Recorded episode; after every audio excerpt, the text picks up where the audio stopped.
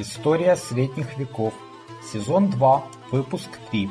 Феодальная организация Ахейского княжества. Добрый день, меня зовут Валентин Хохлов. Это второй э, сезон цикла об истории средних веков, в котором я представляю живые стримы, записанные во время карантина.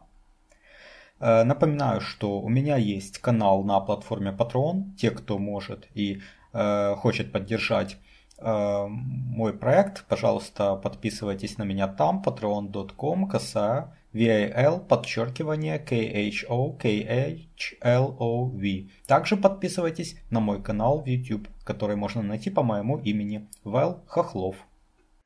Э, я рад приветствовать вас опять на своем канале. Это третий стрим.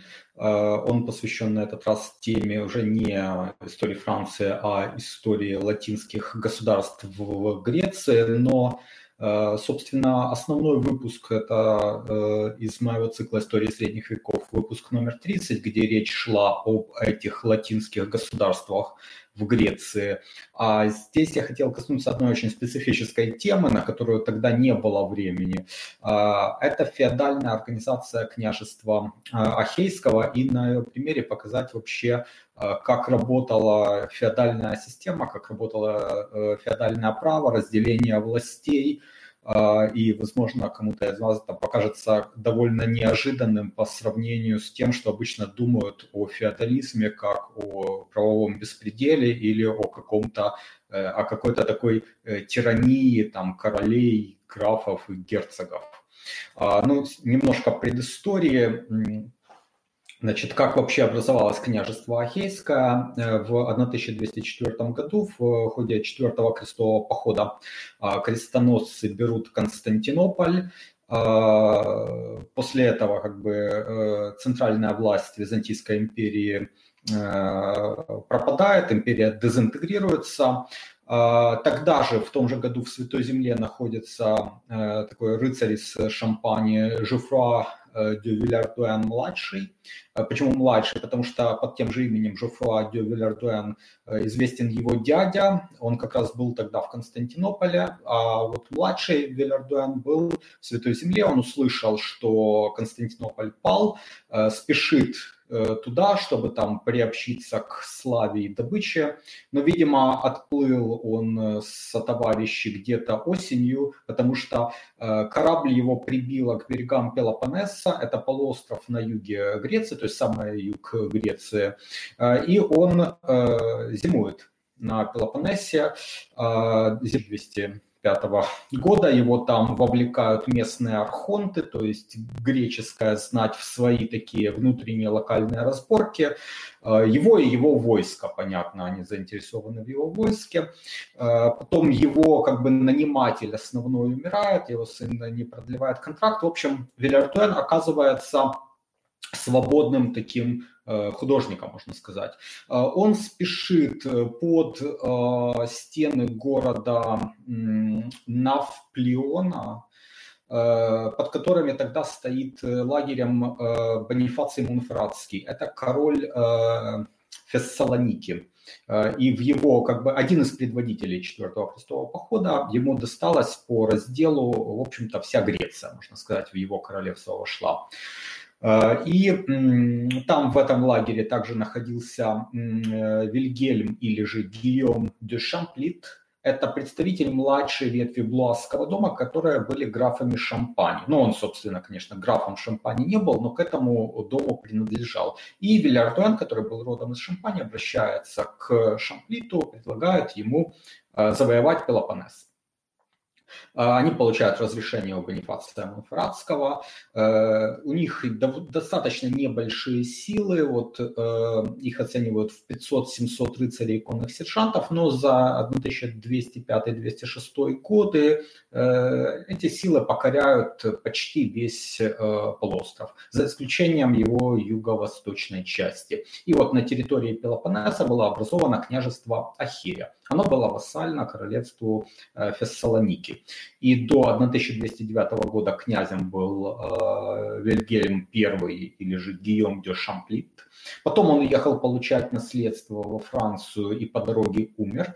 Он оставил вместо себя Бальи или же наместника э, Ги де Шам или же э, Ги де Шамплит но он тоже умер, и вот так в 1209 году власть в княжестве получал э, Вильердуэн. Значит, э, что, да, кстати, э, об источнике. Основным источником для меня здесь является книга дореволюционного российского историка Федора Успенского «История Византийской империи», где часть посвящена как раз этому периоду латинских государств в Греции. Э, и чем он ценен? Ну, то есть это историк, который в начале 20 века, то есть до Первой мировой войны, был директором Русского института в Константинополе. То есть он очень хорошо знает это, эти места не, не понаслышке, он там э, бывал вживую и раскопки вел, и в Святой Земле бывал. То есть это человек, который, для которого эти места не чужды. Так вот, что Успенский пишет?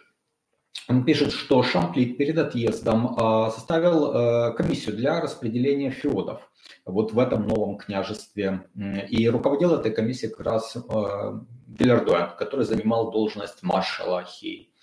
Значит, Вильярдуэн в 1209 году созывает парламент, что интересно. Э, ну, возможно, это не так называлось э, в ту пору, а может быть и так, но Успенский называет парламент в Андровиде, э, на котором был утвержден реестр феодов, Э, значит, крупнейшие находились в стратегических пунктах, что естественно, потому что ФИОТ – это не какая-то там э, милость. ФИОТ – это условно собственность в обмен на военную службу. Соответственно, их расположили в стратегических важных пунктах, чтобы те, кто эти феоды получил, они, используя их ресурсы, построили замки и обороняли вот эти стратегически важные пункты. В основном это горные области как раз – Значит, первым э, из э, феодалов княжества был Готье дю Розьер. Э, ему досталась Акова в Аркадии, и вот его удел, он оценивался в 24 рыцарских феода. Значит, дальше второй барон построил себе замок Каритена, у него было 22 рыцарских феода, и вот эти два замка господствовали в долине реки Алфея. Прочие вассалы были значительно менее крупными, у них было от 4 до 8 феодов рыцаря, и они защищали преимущественно ущелья и дороги с гор. А, у самого Вильярдуэна было Э, два феода, и в сумме получилось 12 э, вот таких крупных вассалов у князя. Кстати говоря, вот Успенский пишет, что это было сделано по числу баронов Карла Великого. Ну, э, конечно, во времена Карла Великого никаких баронов не было, самого такого титула не было, но не исключено, что у Карла Великого было 12 маркграфов или других каких-то прямых вассалов. Что любопытно, что 12 прямых вассалов, 12 12 пэров было во Франции. Это 6 э, пэров светских и 6 духовных. Ну, светские это герцоги Бургундии, Нормандии, Аквитании, графы Тулузы, Шампании и Фландрии. Э, и 12, ой, и 6 еще архиепископов и епископов. Так что, возможно, число 12, конечно же, было не э, случайным даже если оно не связано с Карлом Великим. Значит, сверх того, в княжестве получили феоды духовные вассалы, архиепископ Патр, э, значит, 8 феодов рыцаря, 6 латинских епископов по 4 феода рыцаря, получили также э, феоды рыцарские э, ордены, 3 ордена получили по 4 феода рыцаря, Э, вот. Ну и также по одному Феоду рыцаря получило большое число собственно рыцарей и э, сержантов. Значит, утвердив э, распределение земель, э, парламент э, вот этот или эта ассамблея, она занялась организацией военной службы. Значит, что они дали князю, какие они дали полномочия? Они ему, кстати говоря, как Успенский пишет, дали больше полномочий, чем имел латинский император в Константинополе. Это вообще отдельная тема, ее немножко мы затрагивали, э, как было распределение власти в Латинской империи организовано. Но вот в княжестве э, князь получил больше власти, чем император в Константинополе. Это само по себе любопытно. Значит, что он мог делать? Он определял время э, созыва на службу. А в Константинополе императору предоставлялось такое право лишь в случае вторжения чужого монарха в страну. Далее, все ахейские франки были обязаны служить ежегодно 4 месяца в походе и 4 месяца в гарнизоне. И лишь достигшие э, какого-то преклонного возраста, то ли 60, то ли 40 лет, могли оставить вместо себя сына или другого заместителя.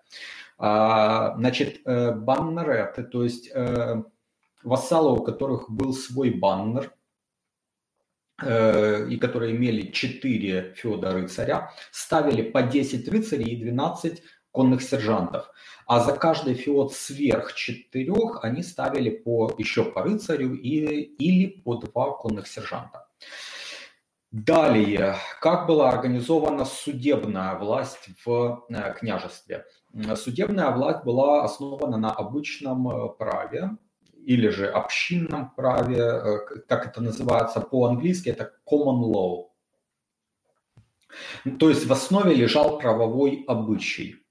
А, в княжество доставили экземпляр иерусалимских ассизов. Это знаменитый сборник правовых обычаев, который использовался в Иерусалимском королевстве. Ну а туда эти обычаи перешли в основном из Франции, потому что большая часть э, таких крестоносцев э, была из Франции.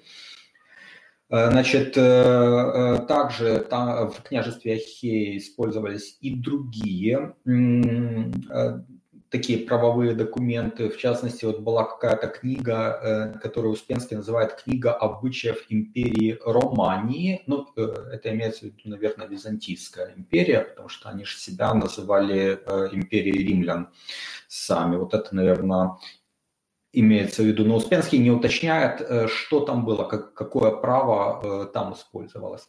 Значит, э, су, судебная как бы, организация при князе существовала в виде двух палат, высшей и низшей. В высшей было 12 баннеретов, вот этих вассалов, у которых были собственные баннеры. Э, и также там еще были другие более мелкие вассалы. Э, там заседали также латинские епископы, кроме тех случаев, когда касалось, э, когда дело шло о смертоубийстве. А, а вот в низшей палате, по всей видимости, заседали и горожане. Э, значит, э, ну вот Успенский сомневается, он не уверен, как трактовать положение Марийской хроники, э, но там есть такой термин очень интересный – бургесайои, вот если так вот по-гречески прочитать. Ну, вы слышите корень бург, это явно имеет отношение к городу и к горожанам, это, скорее всего, заимствовано но э, каких-то деталей не приводит Успенский. Он также пишет, что иногда горожане являются представителями населения, призываемыми в дополнение к епископам, банеретам и рыцарям в важнейших случаях. Ну, то есть не факт, что эта низшая палата, она всегда созывалась, но э, главное, что э, она была. То есть э, был также суд не только вот э, феодалов, но и суд э, горожан или, или какие-то решения принимались с их участием. Значит, кроме того, при дворе главнейших вассалов были собственные э, суды, феодальные суды, которые имели юрисдикцию в их э, феодах. Также были там при этих судах какие-то старейшины, были песцовые книги или там вот Успенский перевод по-гречески их названия практики. Значит, и он описывает, как э, происходил суд у князя. Князь, держа в руках скипет, председательствовал в высшем суде, а в случае отсутствия его замещал канцлер. Э, канцлер ведал делопроизводством э, князя. Князя окружали его чиновники, скажем так, маршал, то есть это военный руководитель, шамбелян или по-гречески протовестиарос, э, ну, постельничий, я так предполагаю. Далее казначей, потом коннетабль, или по-гречески он это пишет контостаулос. Да, контостаулос.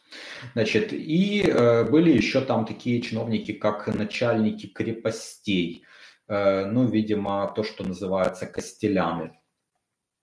Значит, власть князя была ограничена не только интересами вот этого военного государства, э, о чем э, вот я уже говорил, и этому военному государству э, любые ошибки самодержавного правителя могли очень дорого стоить. Но также это было ограничено личными интересами баронов. А, которые были коллегами как бы, э, и Шамплита, и Вильярдуэна по завоеванию Пелопоннеса. То есть э, надо было учитывать интересы, надо было находить баланс интересов, надо было находить компромиссы. То есть э, вы видите, что князь не был самодержцем, он был ну, практически конституционным монархом в нашем нынешнем смысле слова, хотя, конечно, не таким, как там английская королева сейчас, э, более влиятельным, могущественным, но не самодержцем, как мы представляем, например, там, российских императоров. Значит, и вот э, э что об этом пишет э, Успенский по крайней мере, не в походе, но в мирных условиях полнота государственной власти сосредоточена была в коллегии 12 пэров и в распространенном составе высшей палаты. Но это вот то, о чем я только что говорил. Высшая палата, в которой кроме 12 баннеретов входили также и другие э, более мелкие вассалы князя. Значит, э, и дальше продолжаю цитату Успенского. Как среди своих 12 баронов князь подчас казался лишь первым между равными, хотя и имел скипетр, и хотя сановники его двора являлись высшими чинами государства, но и высшая палата в имущественных делах являлась судьей между князем и вассалами. Видите, э, высшая палата Э, имела э, роль суда пэров, да, потому что если был спор по феодальным вопросам между сеньором и вассалами, то вассалы решали дело. То есть вассалы, можно сказать, судили самого сеньора. Э, вернее, судили дела между сеньором и другими вассалами. Значит, далее, цитирую, «Вместе с двенадцатью баронами и высшей палатой князь мог осудить на смерть Франка, не говоря о греке, но без согласия баронов. Князь мог арестовать вассала только в случае убийства и измены. Он не мог лишить вассала феода, не мог срыть пограничные крепости без согласия баннеретов ну, то есть вот этих 12 паров. Э, что интересно, вот это вообще ключевое, мне кажется, положение, на которое стоит обратить внимание. Князь не мог облагать податями и сборами ни вассалов, ни свободных людей, ни их крепостных, без согласия вассалов и свободных. Обратите внимание, э, налоги могли вводиться только по решению фактически вот этих двух палат, высшей и низшей, потому что вассалы перы высшая палата, а вот свободные это, видимо, то, о чем вот я говорил ранее, это низшая палата, куда входили представители э, городов, э, э, свободные люди. Туда не входили, конечно, ну, крепостные, но туда, э, я думаю, что входили как вот аналог палаты общин в будущем парламенте Англии. Это же все, о, о чем мы говорим, это происходило еще до того, как парламент в Англии создан первый, и тем более до того, как генеральные штаты во Франции сформировались. То есть сама идея представительства общин, которые давали как бы санкцию на налогообложение князю, правителю, она уже тогда появилась, это самое начало 13 века, это там 1210 год. Вот уже около 20 лет я увлекаюсь историей средних веков, читаю книги и смотрю передачи, а недавно начал и сам создавать видео и подкасты на эту тему. Это мое хобби, и я создаю контент совершенно бесплатно. Но если у вас есть желание и возможность поддержать мой труд материально, то присоединяйтесь к моему сообществу на сайте Patreon. Оно называется по моему имени Вэл Хохлов. patreon.com касая VAL подчеркивание K-H-O-K-H-L-O-V. Не забывайте подписываться и на мой канал в YouTube. Его можно найти также по моему имени Вэл Хохлов.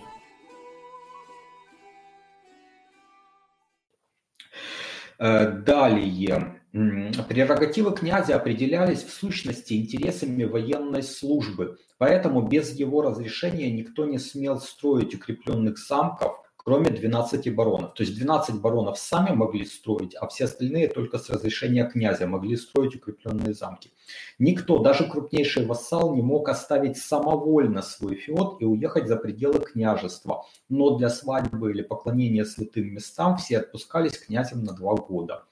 Никто вообще не мог передать своего феода, особенно церкви, без разрешения князя, главы военной организации. То есть князь – глава военной организации. Но в мирных делах э, у него очень мало полномочий э, личных. Он все делает только с разрешения вот э, этих двух палат.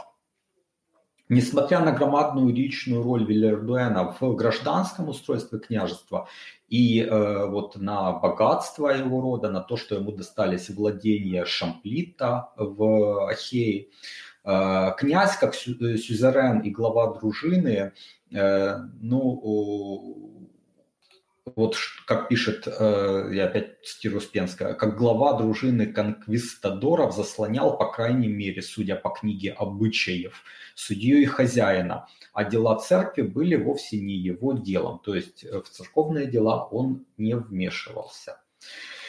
И э, э, Успенский делает вывод. На византийскую почву пересаживались иные начала государственного права и устройства. Напомню, что Византийская империя, ну то есть Римская империя, сохранившаяся в своей восточной э, половине, наследовала традиции римского государственного устройства с абсолютной властью императора.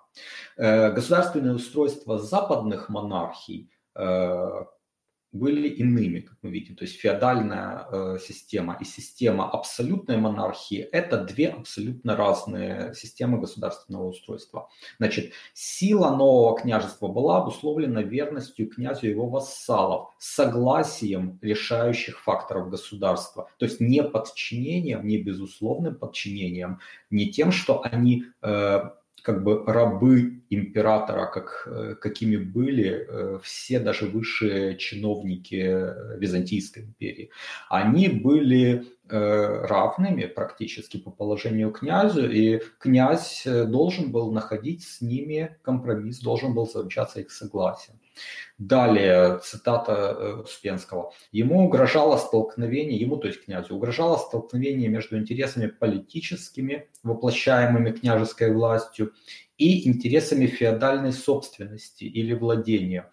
Такое, место, э, такое имело место при выходе наследниц замуж, что на беду часто бывало в Ахее, так как в семьях вассалов странным образом оставались редко наследники мужского пола.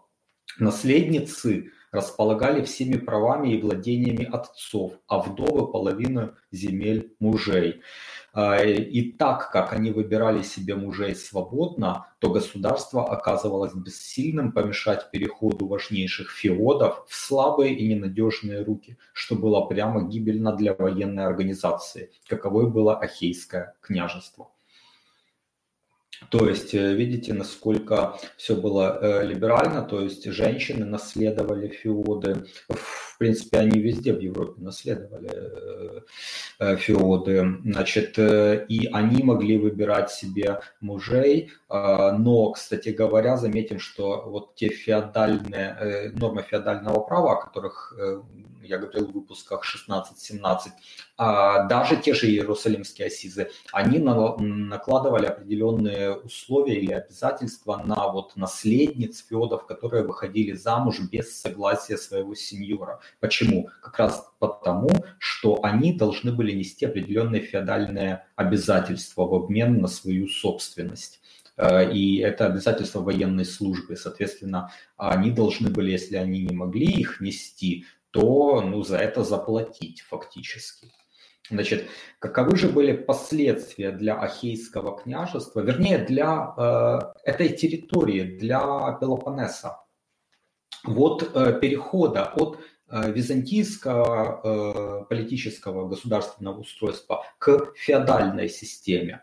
Значит, э, ну, во-первых, э, греческие архонты, присягнувшие князю, вошли в феодальную систему и стояли на равных с э, франками, с латинскими вассалами. Города сохранили выборные власти, местные обычаи, льготы, привилегии. И, а что самое главное, о чем пишет Успенский, они избавились от византийских чиновников. А благосостояние возросло, Доверие и законность были так велики, что купцы ездили по стране без наличных денег, выдавая расписки, которым верили продавцы. Но, кстати говоря, мы уже и в прошлых выпусках сталкивались с тем, что именно в высоком средневековье появились системы безналичных расчетов – Э, и аккредитивы появились, и появились э, безналичные э, платежи на ярмарках в Шампане. Так что э, такие вещи, они показывали, они были в нове, то есть, видимо, в Византийской империи не было такого. А тут, вот, как видите, э, не только не ухудшилась э, ситуация с переходом от сильной государственной власти к децентрализованной феодальной системе, но даже и улучшилась. Значит, далее, о чем пишет Успенский. Обычное право и патриархальный быт заменили крючкотворство византийских судов. А на минуточку, э, Успенский, он же, он же не западник, он же жил э, в Российской империи начала 20 века. Он был э, глубоко верующим, православным человеком. То есть обвинить его там в поклонничестве перед Западом или там католической церковью невозможно. Э, и раз он пишет об этом, значит он, ну, ну это действительно так, ему не было э, смысла как-то очернять Византийскую империю, тем более, что он ее действительно любил. Это была его тема научных интересов. Византийская империя как раз. И тем не менее, вот он признает, что крючкотворство византийских судов, там жадность и коррупция византийских чиновников э, развращала эту систему, а вот обычное право, феодальное право, как бы благотворно сказалось на Ахейском княжестве. Значит, крестьяне судились у баронов, что при рыцарском характере первых завоевателей страны было благодетельно – Бароны судились у князя и в палате его баронов. Вот это высшая палата, палата перов. Повинности, возложенные на каждый феод и утвержденные князем решения э, его палаты, э, ну, то есть, видимо, князь не мог самостоятельно э, повинности определять, он должен был это утвердить у палаты, ну, фактически как у парламента. Значит, э, так вот, эти решения, сообразные с феодальным правом различных областей Франции, заносились в особый регистр или кодекс. Так было в королевствах Кипрском и Иерусалимском. Их ассизы были руководством для судов Ахеи. То есть, вы видите, нарабатывалась система обычного права, нарабатывались э, правовые обычаи. Э, то есть суды творили право примерно так, как это происходило в Англии и происходит и сейчас и в Англии, и в Америке, где работает система обычного права. В этом отличие от системы, э, континентальной системы гражданского права, где парламенты принимают законы, а суды лишь э, эти законы применяют. Э, тут, как э, видите, работало обычное право, когда суды создавали, творили правовые нормы, исходя из судебной практики. Потому что, если вы помните, я говорил об этом, что кутюмы – это точно, а ассизы, на мой взгляд, тоже в какой-то мере – это сборники правовых обычаев, то есть судебных прецедентов.